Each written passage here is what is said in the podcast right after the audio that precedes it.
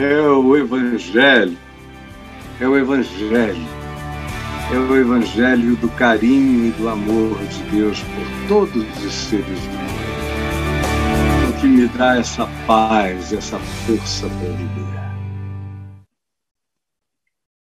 Eu quero, gente boa de Deus, que todo mundo abra no texto de Zacarias, que vai aparecer para você agora mesmo, Zacarias 11, do verso 4 ao verso 17. Abra o ache em algum lugar, em algum aparato, mas ache o texto de Zacarias 11. Eu não terei tempo aqui para os preâmbulos históricos e nem nada disso. Aliás, é, se não for para gente muito específica, é total perda de tempo. O que importa dizer é que havia um labor no coração de Zacarias e um incômodo permanente, um um bulinar divino que não cessava no seu coração em relação a falar a palavra de Deus, que ninguém queria ouvir, esse é o problema. Porque quando você fala uma palavra que todo mundo quer ouvir, dá uma aliviada no ego do personagem histórico. Mas quando a palavra que você tem a dizer é a palavra de Deus, e você a fala para uma geração que não a quer, que não a deseja, que não a considera, que não a respeita, aí é outra história, completamente diferente. É nesse espírito que a profecia de Isaías acontece 500 anos antes de Jesus, mais ou menos. E ele fala. E ele fala nessas circunstâncias, dizendo: gente, nós já fomos um povo. Agora nós somos um, uma commodity explorada pela malvadeza sacerdotal, pastoral, e daqueles que são os líderes religiosos, que se sentem donos e dominadores do povo, tiranos do povo. Eles amam os tiranos políticos por uma razão precípua. Eles vivem e praticam e impõem uma tirania religiosa de natureza controladora sobre o povo em relação a quem eles são considerados e chamados e tratados e auto-intitulados ou intitulados de pastores. Mas, de fato, o povo está ali só como matéria-prima para perversidade que eles não conseguem controlar nos seus corações. E aí eu quero colocar para você o tema a respeito do qual eu desejo falar mais uma vez na minha vida. Mais uma vez na minha vida. Porque só Deus sabe. Só Deus não fica cansado com as vezes que eu falei sobre este assunto na minha vida. Tem anjo pedindo revezamento e troca, mudança de turno, porque eu não me canso de dizer as mesmas coisas, como diz Paulo, porque é conveniente. É conveniente, é necessário, é imprescindível que eu diga as mesmas coisas, porque as gerações e os públicos mudam. E a cada vez eu noto que a insensibilidade, a falta de interesse, a falta de quebrantamento, a falta de arrependimento, a falta de bondade a falta de misericórdia, a total ausência do espírito de empatia, simpatia, solidariedade, compaixão e justiça em favor dos destituídos de justiça é uma coisa que abandona o tempo todo justamente a prática daqueles que dizem que creem no Deus que amou o mundo de tal maneira, que é compassivo, que é justo, que é misericordioso, que é longânimo e que é assaz benigno, cuja misericórdia vem de eternidade a eternidade, sobre quem se diz que uma palavra dura dele atinge até a terceira e a quarta geração, mas as suas misericórdias atravessam até mil gerações daqueles que amam e temem o seu nome. Portanto, em qualquer ambiente da descrição do Deus da Bíblia, ele é, antes de tudo, o Deus da misericórdia, da compaixão e da graça, que significa favor imerecido e todas as escolhas de Deus, conhecidas por nós, não tiveram a ver com mérito de ninguém. Não foi mérito, sempre foi graça. Nunca foi mérito, sempre foi graça. Nunca foi mérito, sempre foi graça. O que eu quero falar mais uma vez, é sobre o que acontece quando pastores não amam e vivem de ganância. Quem sabe você lida com um desses o tempo todo, obedece, serve, faz o que eles mandam ou ordenam entrega a sua identidade, perde a sua autodeterminação, vive de uma obediência estúpida a mandamentos atribuídos a Deus, inventados ou pela ignorância ou por, pela má fé daqueles a quem você chama de meu mestre, meu pastor, meu bispo, meu apóstolo e à luz de Jesus, muitos deles são apenas anticristos, perversos. E é isso que Zacarias diz, em total combinação com Jesus, em João 10, em total combinação com Jesus, na traição, nas moedas de prata de Judas, pagas pela religião, em total combinação com aquilo que se repete. Porque quando Zacarias disse isso, ele disse isso para a sua geração. E que foi se aplicando a várias outras gerações. E chegando Jesus, teve aplicação plena em Jesus. Jesus é o pastor bom e sensato aqui descrito. E os demais são esses que não amam e vivem de ganância e de perversidade, como Jesus disse. Todos os que vieram antes de mim são ladrões e salteadores, são mercenários, são lobos. As minhas ovelhas não os seguem mas aqueles que não são minhas ovelhas, que não aprenderam ainda o sentido da minha voz, que não discerniram o significado da minha palavra, esses os seguem. E aqui o que está dito é isso. Eu vou primeiro deixar você se familiarizar. Zacarias 11, de 4 até o verso 17.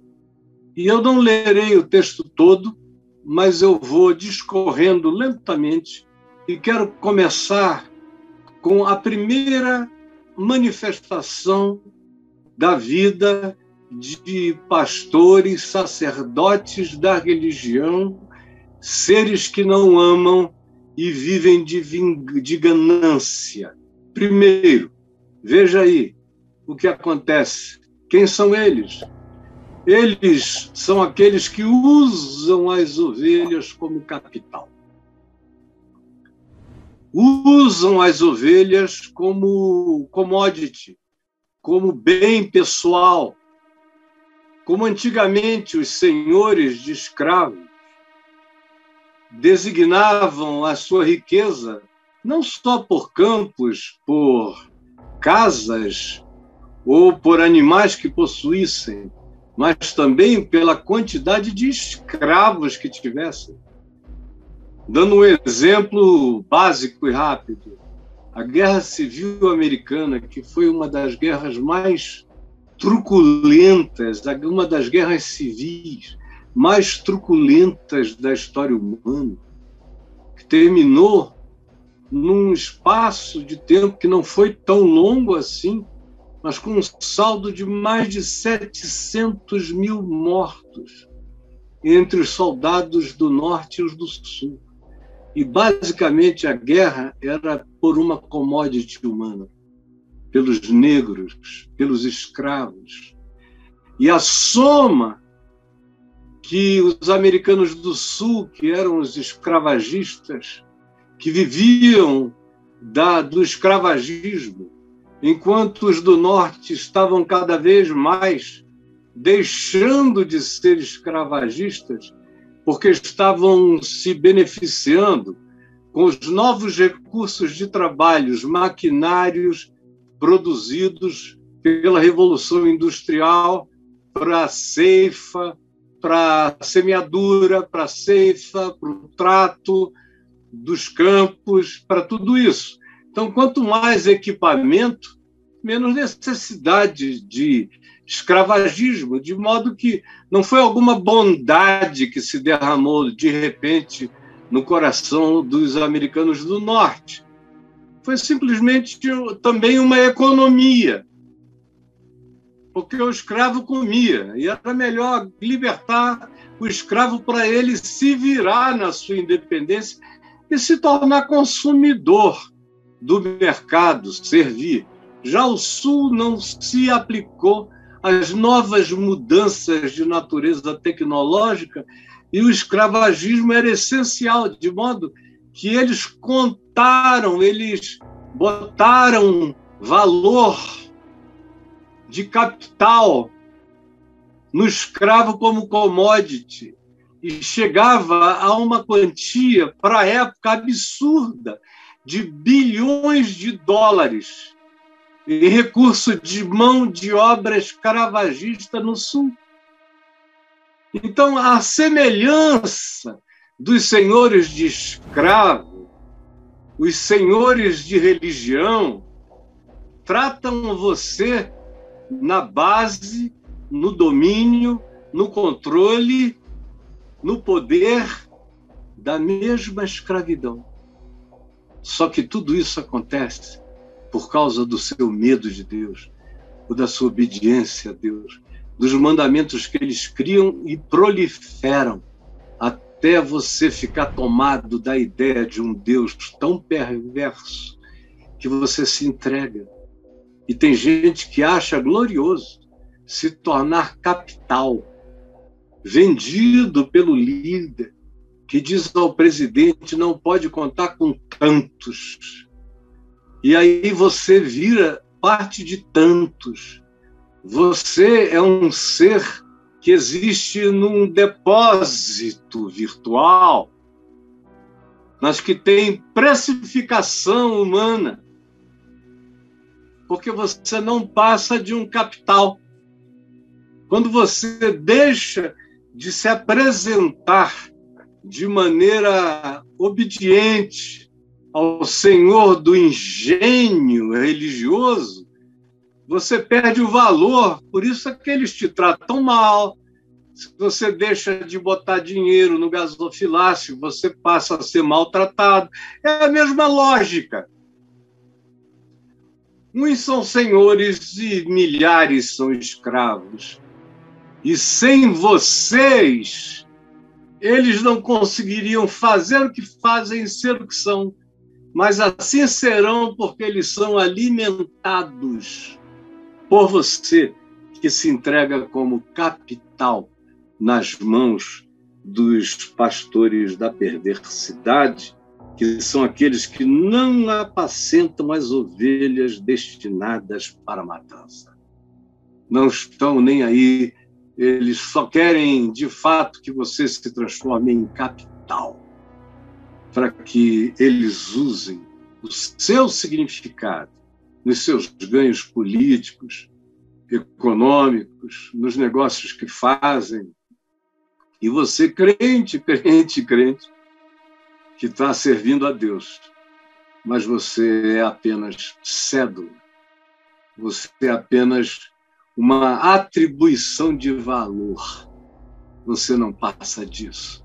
E de valor para os outros, porque nem ensinarem o seu valor para com Deus, eles ensinam. Porque no dia que você aprender que para Deus você tem valor, você deixa de ser mercadoria humana. A segunda coisa que Zacarias está falando sobre esses maus pastores, maus sacerdotes, maus líderes, é que eles não se interessam de fato pela dor das ovelhas. Eu acho isso extraordinário, porque o verso 4 diz que elas estão destinadas para matança. Você pode conceber isso, um pessoal que quanto mais serve a Deus, entre aspas, mais destinado para matança se torna.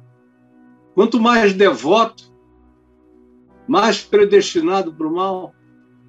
Quanto mais submisso, mais entregue aos caprichos e sabores de um maligno, Quanto mais subserviente, mais escravo se torna. E, estranhamente, também mais dependente de quem faz mal a você. E o verso 7 diz: Apacentai, pois, essas ovelhas destinadas para matança, porque não tem gente cuidando e tendo compaixão delas apacentai as ovelhas destinadas para matança. Mas eles não se interessam pela dor, nem pelo destino. Quando você deixa de ir, eles deixam de vir. Na realidade, eles nunca vêm. Na realidade, eles nunca recebem. Na realidade, eles nunca têm tempo. Na realidade, eles dizem que estão trabalhando muito para Deus. Na realidade, eles dizem para você que eles estão buscando se santificar a Deus na sua solidão mentirosa, porque não é nada disso. Você os procura, os procura, os procura, os serve, investe neles, mas eles não se interessam pela sua dor. No dia que sua mãe fica doente, seus filhos perdem o rumo, que você se angustia, vive espancada em casa por um marido sórdido, ou vive molestado em casa por uma esposa fanática profetiza angustiante, cheia das piores carrancas, e você precisar de ajuda, seja você quem você seja, você não vai encontrar a porta aberta. Você terá sorte se você tiver um amigo, uma amiga nesse lugar, ou um grupo de amigos que te ajudem, porque partindo do topo da pirâmide, não vem socorro, não há empatia nenhum, porque eles não se interessam pela dor das ovelhas. A terceira realidade que eu quero que você escreva e guarde muito bem ah, no seu coração, é que eles não entendem que o descansar, que o desamor traz juízo. Eles não entendem que o desamor traz juízo. De fato, não. Os grandes ateus que eu conheci na vida até o dia de hoje não são professores de filosofia, dando uma, fazendo uma palestra, uma live dizendo por que eu me tornei ateu. E eu não tenho muito tempo para ouvir o discorrer dessas falas. Mas toda vez que eu me proponho a ouvir, eu termino tão exausto de ver aquele esforço filosófico tão banal, desculpem, tão burro, uma discussão tão patética quanto alguém querer provar a existência de Deus, é alguém tentar provar a inexistência de Deus. Ambos habitam o mesmo buraco do ridículo filosófico. Tanto uma coisa quanto outra não são passíveis de demonstração filosófica. No entanto, o que você vê é isso. Eles são ateus.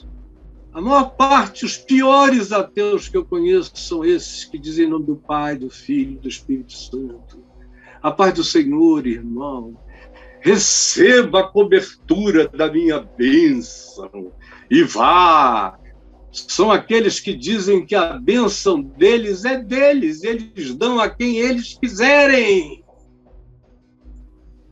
que Deus te obriga a fazer o que eles dizem que tem que acontecer. Eles não sabem quem é Deus. Eles não creem em Deus, eles não temem a Deus. Porque senão jamais fariam isso. Porque o desamor, a ganância, a presunção de poder, traz juízo inescapável, traz juízo inapelável, como dizem esses versos 6 e 7b. Certamente já não terei piedade dos moradores desta terra, diz o Senhor. Eis, porém, que entregarei os homens, cada um nas mãos dos seus próximos divisão, ódio entre o povo.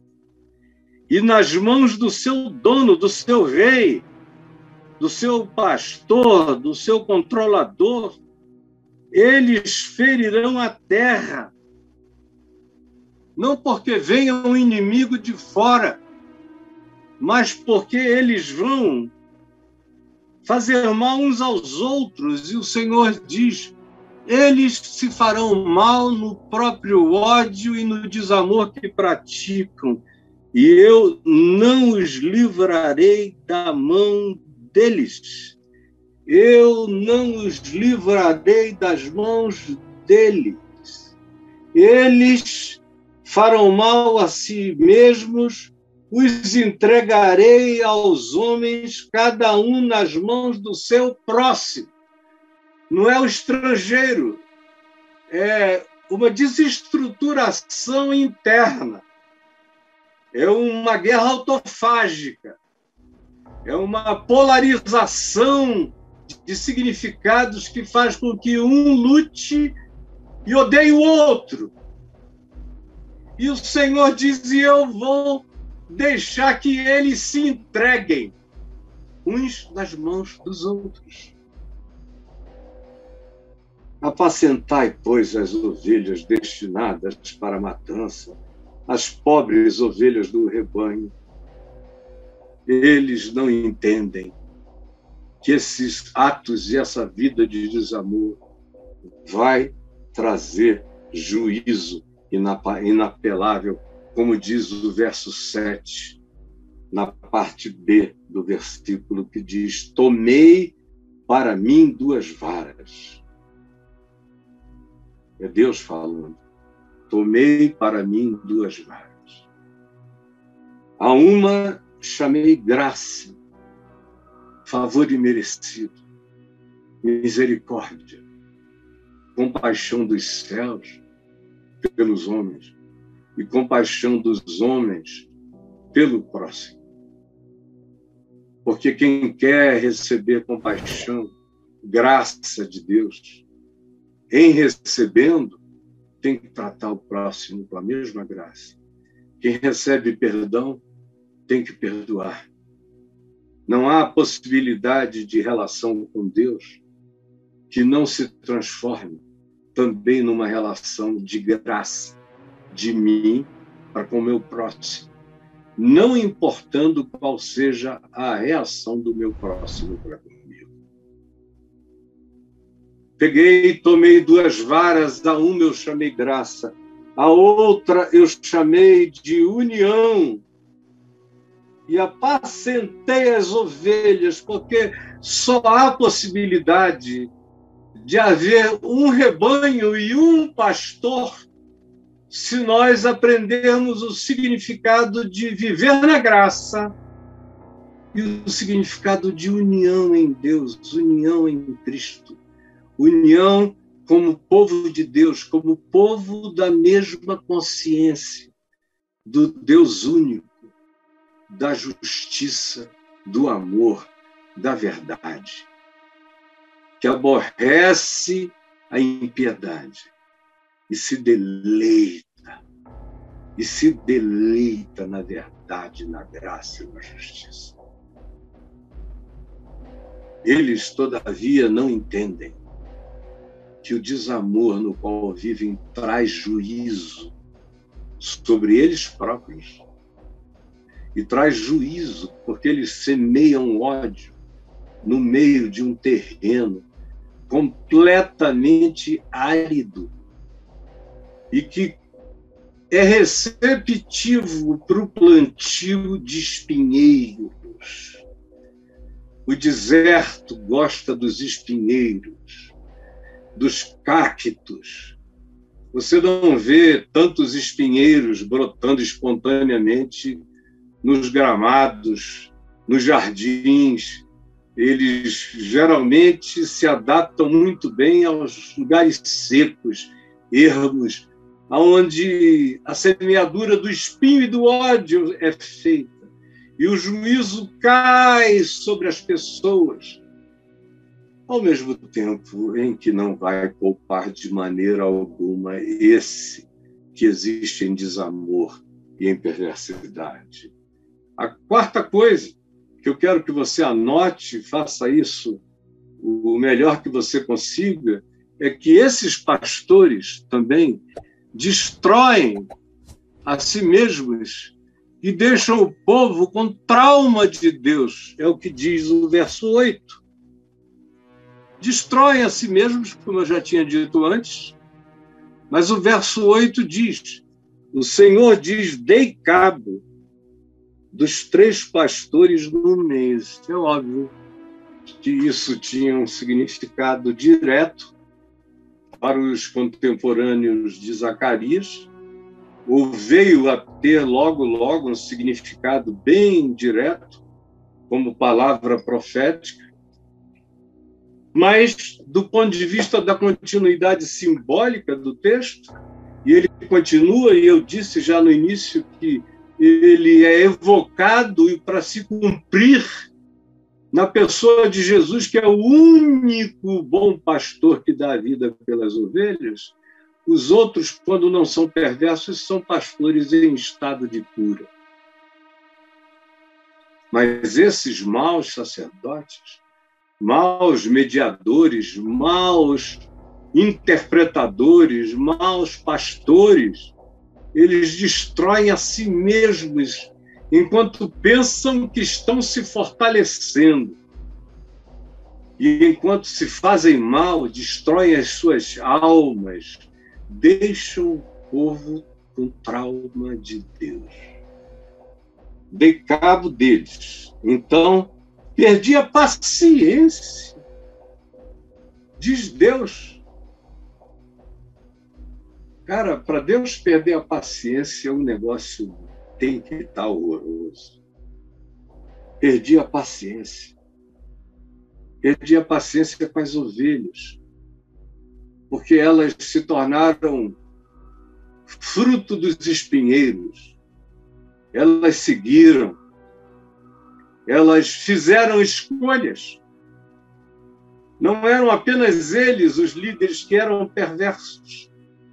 Quando você segue como ovelha aqueles que são pastores do bem, do amor e da justiça e da verdade, por pior que você seja, você melhora. Mas quando você anda com esses pastores da maldade, da perversidade, do controle, por melhor que você seja, você piora. Eu sou pastor há quase 50 anos. Eu tenho visto milhares, milhares quem sabe milhões de pessoas, mas ruins, ouvindo, ouvindo, ouvindo a palavra irem se quebrando, e aquele coração de pedra foi se transformando num coração de carne, com o tempo, com os arrependimentos, com as compreensões. Agora eu vejo o oposto também com milhões e milhões. Gente que era legal, gente que era boa e que passou a seguir o perverso, o manipulador, o estelionatário, o mentiroso, o enganador, o aproveitador, e não me diga que não sabe de quem ou do que eu estou falando, ou dos muitos tantos aos quais eu estou me referindo e que deixaram você com trauma de Deus. O verso 8 diz: Então perdi a paciência com as ovelhas.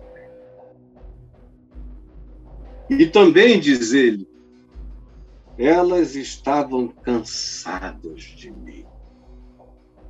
Essas ovelhas, você que anda seguindo, gente cujas escolhas são mais, entre o bem e o mal, ele escolhe o mal. Entre a liberdade e a escravidão, ele escolhe a escravidão. Entre o direito de todos e o privilégio de alguns, ele escolhe o privilégio de alguns. Entre a bênção para toda a coletividade, independente da escolha religiosa, e aquilo que puder ser benefício consagrado e dado e vindicado apenas à sua própria comunidade religiosa, se você está seguindo a gente assim, que faz esse tipo de escolha, que é capaz de não estar nem aí para o resto da nação, desde que haja muitos benefícios sendo concedidos a ele e ao grupo da sua religião. Se você segue gente assim, eu sinto lhe dizer, você está ficando ruim. Não tem forma de você melhorar, você só vai piorar. Como diz o Senhor aqui no profeta Oséias, ele é tão claro quando diz o que você não deveria jamais esquecer, nem eu. Aqui no capítulo 4, quando ele afirma: O meu povo está sendo destruído porque lhe falta conhecimento, porque tu, sacerdote, ou tu, pastor, rejeitaste o conhecimento de Deus, a palavra, obediência. Por causa disso também eu te rejeitarei, para que não sejas sacerdote ou pastor diante do teu Deus. Não é diante do povo, o povo você engana. O Senhor Deus não. Jesus, o Senhor Deus, está dizendo que você vai passar a inexistir para mim. Assim como eu inexisto e a minha palavra inexiste para você, você vai inexistir diante de mim, visto que te esqueceste da palavra do teu Deus. Também eu me esquecerei de teus filhos. Meu Deus. Meu Deus. Aí você diz, mas o que mais? Ora, o que está dito aqui é que assim como é o povo, assim também é o sacerdote. Ninguém reclame, porque o teu povo, diz o verso 4, é como os sacerdotes aos quais usam. Eles mesmos reclamam, mas se tornam idênticos a esses de quem eles reclamam e a quem continuam seguindo. E vão absorvendo, como disse Jesus, se tornam duas vezes mais filhos do inferno do que aquele que iniciou a vida dessas ovelhas numa vereda de maldade. É impossível. O fim disso é que o cara fica com trauma de Deus. Como muitos de vocês aqui estão, como muitos dos que aqui vêm estão, com trauma de Deus. Os ateus que eu encontro por aí, tem muito ateu de igreja, a maioria deles me seguem, são todos traumatizados com igreja, com pastor, com expropriação, com abuso. Traumatizado, me diga, se você é um ser que carrega trauma de Deus, até o dia de hoje. Há pessoas que eu vejo levarem anos para conseguirem ficar livres do trauma de Deus que lhes foi instilado pela palavra do engano, trazida e praticada a partir do ensino do não Deus.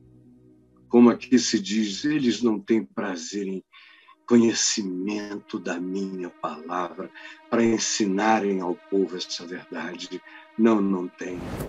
A quinta coisa que você deve anotar com rapidez aí, e porque lhe será importante, é que eles, sendo assim e assim fazendo, estão rejeitando toda a graça divina, como dizem os versos 9 e 10. Então disse eu: Não vos apacentarei, vocês vão andar sozinhos sigam seus próprios caminhos, como diz o Salmo 81. Naquela angústia de Deus, aquele salmo de Deus aos homens. Ah, se o meu povo me escutasse. Ah, se o meu povo andasse nos meus caminhos, eu de pronto lhe abateria os adversários e o sustentaria com os trigo mais fino e o saciaria com o mel que escorre da rocha. São designações de fala poética para afirmar essa graça, esse socorro dos céus, para quem acolhe o mandamento de Deus e do amor de Deus. Mas quando a gente rejeita, não fique pensando que isso é só coisa do Velho Testamento. Abra aí em João 15. Você verá Jesus dizendo: Permanecei em mim, e eu permanecerei em vós. Porque assim como o ramo não pode dar fruto desligado da vara da graça, da união, da videira, nem vós também podeis dar fruto desconectados de mim. Se vocês permanecem, eu permaneço. Se vocês não permanecem, eu não permaneço. O Paulo, dizendo a Timóteo que ele não negasse o evangelho, que ele não fizesse de conta que ele não sabia o que ele sabia.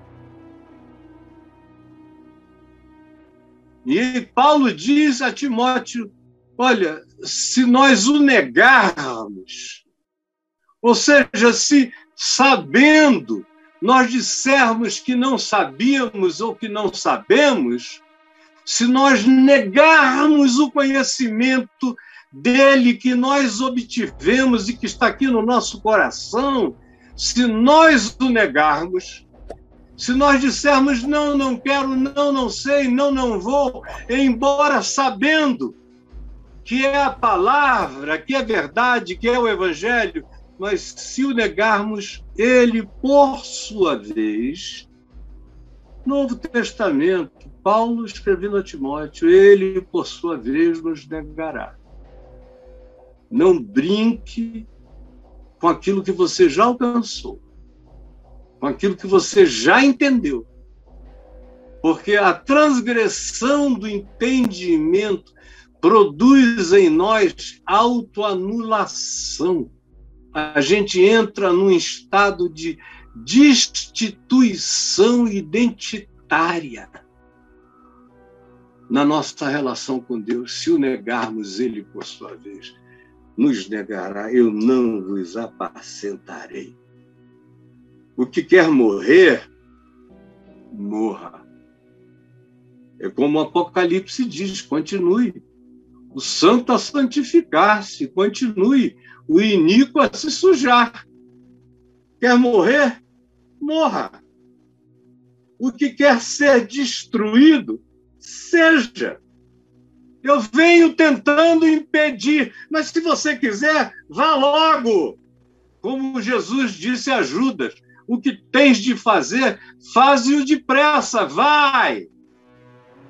Quer, então que seja. E os que rejeitarem e os que rejeitarem, comam cada um a carne do seu próximo. Se você não quiser nem morrer, se você não quiser nada, fique aí. Vocês vão terminar na autofagia, comendo uns aos outros, com ódio total. Vocês são as ovelhas de Deus que Deus não conhece, que não sabem aonde andam porque sabem quem é Deus, mas dizem não, não e não. E aí ele diz: andem nos seus próprios caminhos. Ande, como Paulo diz, segundo o seu próprio estado mental reprovável. Como ele diz de novo, Paulo, enganando e sendo enganado. Ande assim, como está dito em 2 Timóteo no capítulo 3. Prossiga, e você vai ver. Vocês vão terminar se comendo uns aos outros, se destruindo. Tomei a minha vara, a graça, e a quebrei. Para anular a minha aliança, o meu vínculo que eu fizera com todos os povos. Joguei graça, propus graça, mas ninguém quer andar com graça, com amor, com compaixão e nem quer tratar o outro assim. É ódio, é polarização. O outro é meu inimigo. São eles contra nós. E você não consegue perceber? Claro que percebe. Você só foi ficando ruim você começou bem, como Paulo diz aos Gálatas no capítulo 3. Ó oh, Gálatas, insensatos, começastes bem. Quem foi que vos seduziu a esse ponto para que vocês, tendo começado na no espírito, venham agora se aperfeiçoar na carne? Quem é que fez isso? Gálatas insensatos, quem vos fascinou a vós outros, ante cujos olhos foi Jesus Cristo exposto como crucificado? Quero apenas saber isto de vós.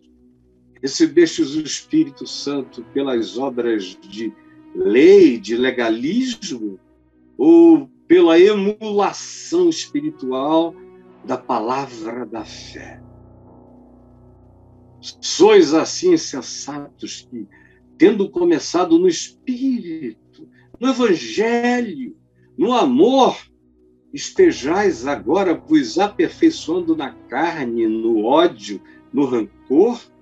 terá sido em vão que tantas coisas sofrestes do passado. Terá sido em vão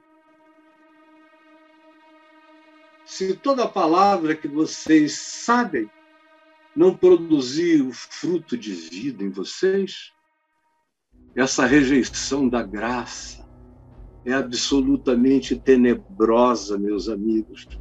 Quando conscientemente a gente fecha o coração para o que sabe ser a verdade de Deus. Aí vem uma sexta coisa para você anotar, que eu já, já passei da hora que, que eu queria dentro dela me enquadrar. A sexta coisa sobre esses pastores da ganância e da maldade é que eles precificam a Deus. É o que dizem os versos 12 e 13, que são os versículos que a gente vê sendo apropriados pelos evangelistas. Lá em Mateus 27, a gente, versos 9 e 10, você vê essa apropriação do texto de Zacarias, quando se fala de Judas e como ele recebeu as moedas de prata para trair o Senhor, porque Deus foi precificado. Quanto custa? Quanto custa entregar Jesus? Como eu já vi muita gente, muita gente que me diz, Caio, o que você ensina está certo, mas não dá certo. É o pessoal que precifica Deus. Por aquele valor, eles fazem qualquer negócio. Como já propuseram a mim. Por exemplo, em 99, depois da tragédia do ano de 98 na minha vida e das coisas que ainda continuavam duramente trágicas e doloridas na minha existência e na vida dos meus familiares, eu, ao sair, 15 dias mais ou menos antes de sair da Flórida, onde eu morei durante aquele período de quase cinco anos, o, me liga um grande empresário brasileiro, sediado no super escritório de Miami, me dizendo: Olha só, reverendo, o senhor não precisa voltar para o Brasil para ter que lidar com aquele povo hostil, com aquela igreja cheia de gente querendo lhe comer vivo, com esse dossiê Caimã, com um processo do presidente da República lhe acusando de difamação. O que, é que o senhor vai fazer no Brasil? Como é que o senhor vai trabalhar lá? vai poder nem sair de casa. Tudo que ele estava dizendo era verdade. Agora, se o senhor quiser, eu estou lhe trazendo uma proposta de um pessoal muito rico.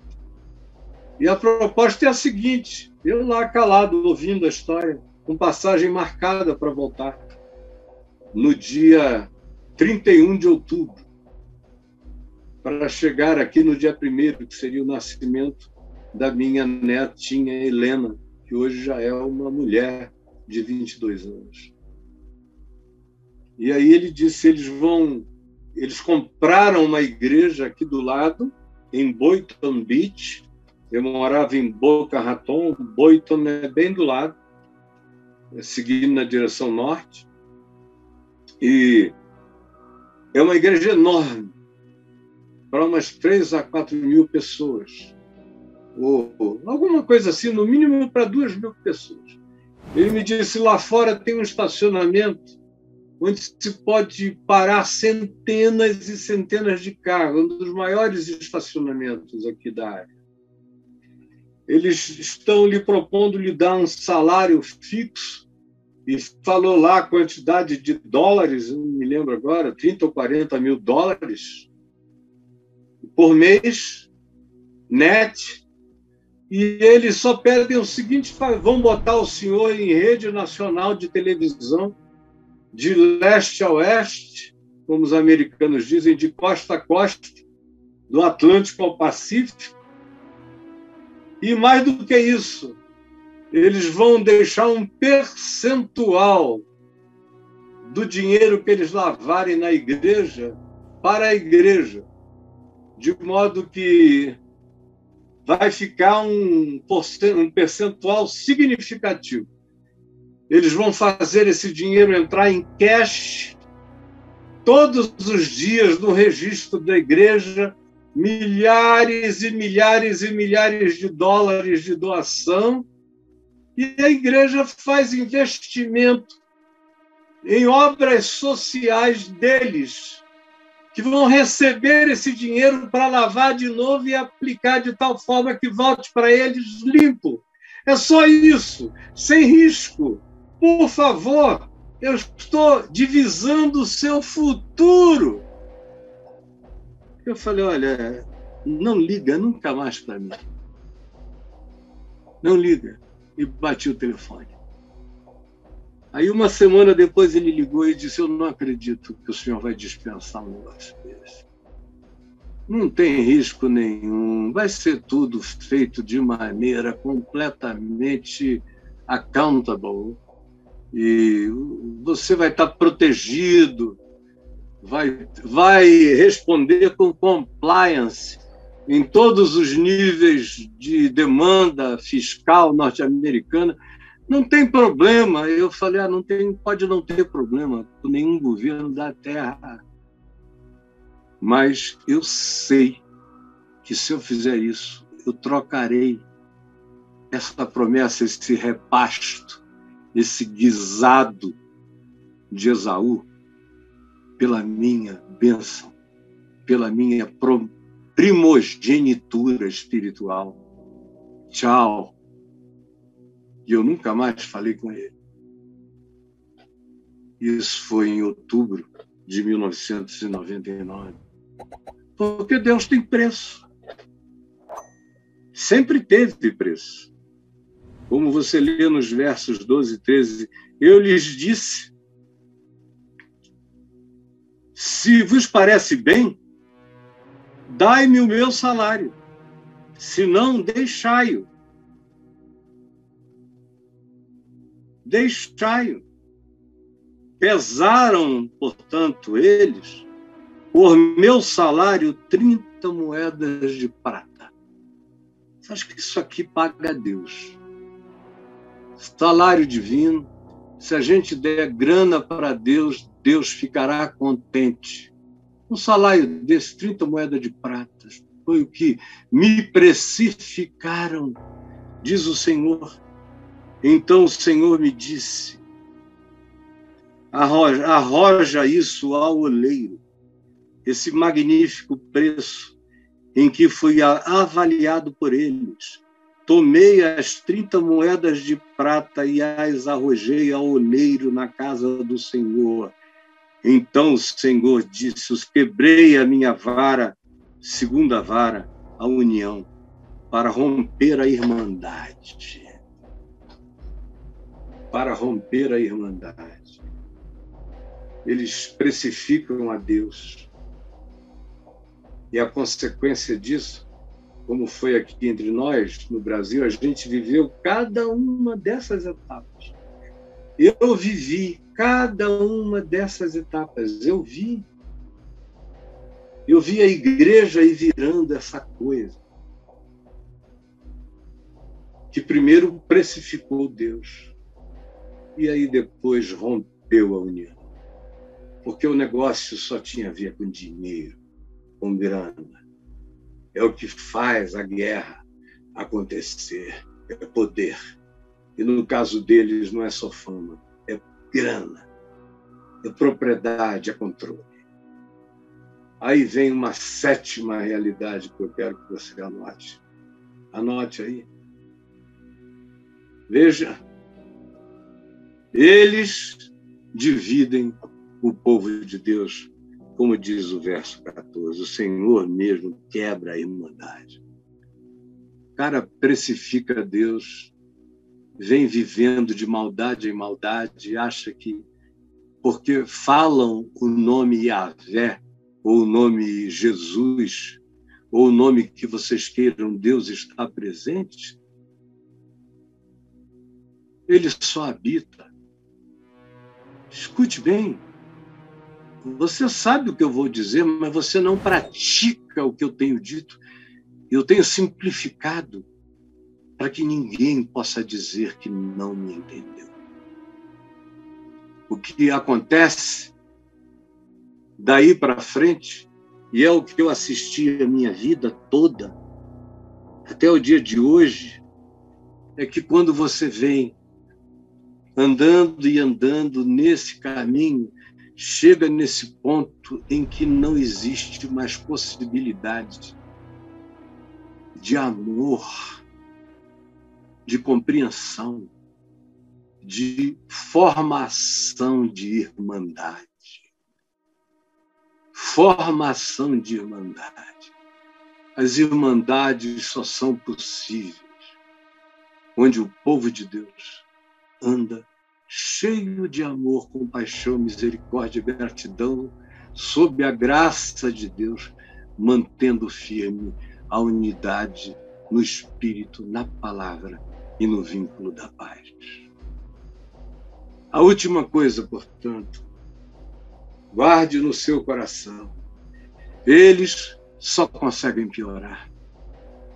É, é de fato o que Paulo diz em 2 Timóteo 3, de 1 a 7, quando ele termina descrevendo essa maldade crescente, ele diz: eles só conseguem piorar, eles vão de mal a pior, enganando e sendo enganados se destruindo enquanto a outros destroem. Olha só, verso 15. O Senhor me disse: Toma ainda os apetrechos de um pastor insensato, de um pastor doidão, porque eis que suscitarei um pastor na terra, o qual não cuidará dos que estão perecendo não buscará os que estão desgarrados, não curará os que foram feridos, nem apacentará aquelas que estão bem, mas comerá a carne das gordas e lhes arrancará até as unhas. Ai, do pastor inútil que abandona o rebanho, que só se apropria dele. Eis que eu digo, sobre o seu olho direito, a espada lhe cairá sobre o braço e sobre o olho direito. O braço ficará completamente seco e o olho direito de todo se escurecerá. E é óbvio que essa é uma linguagem simbólica. Para dizer que essa igreja existirá caolha e desempoderada de Deus até morrer. Os que escolhem chamar de povo de Deus, de caminho de Deus, de homem de Deus, de serviço a Deus, de ministério de Deus, aquilo que se comporta assim irão de mal a pior os que promovem, os que bajulam os que mantêm. E ao final, o que se encontra é isso.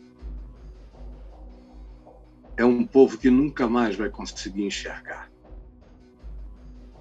É olho furado e braço direito seco. É caolho e o bracinho mirrado Chiquinho.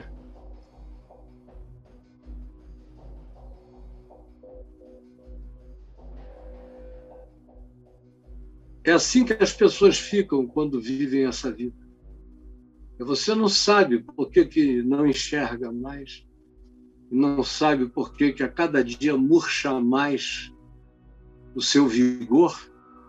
A razão é essa. No mínimo, é a sua complacência a sua omissão, o seu silêncio diante da perversidade dos que, em nome de Deus, espalham maldades. Jesus, Ai, Jesus. Oh, Jesus. Não deixa que tantos aqui tenham andado em vão. Não deixa que eu mesmo esteja pregando em vão. E que a cruz de Cristo não tenha servido em vão. E que a manhã da ressurreição seja vã. Porque aqueles que dizem te seguir não vivem vidas de gente ressuscitada da morte ajuda-nos a compreender, a entender e a discernir que só existe fé naquilo que seja obediência à palavra do Evangelho. É o que eu te peço agora e por todos aqueles que ainda verão e ouvirão aos milhares. Em nome de Jesus. Amém.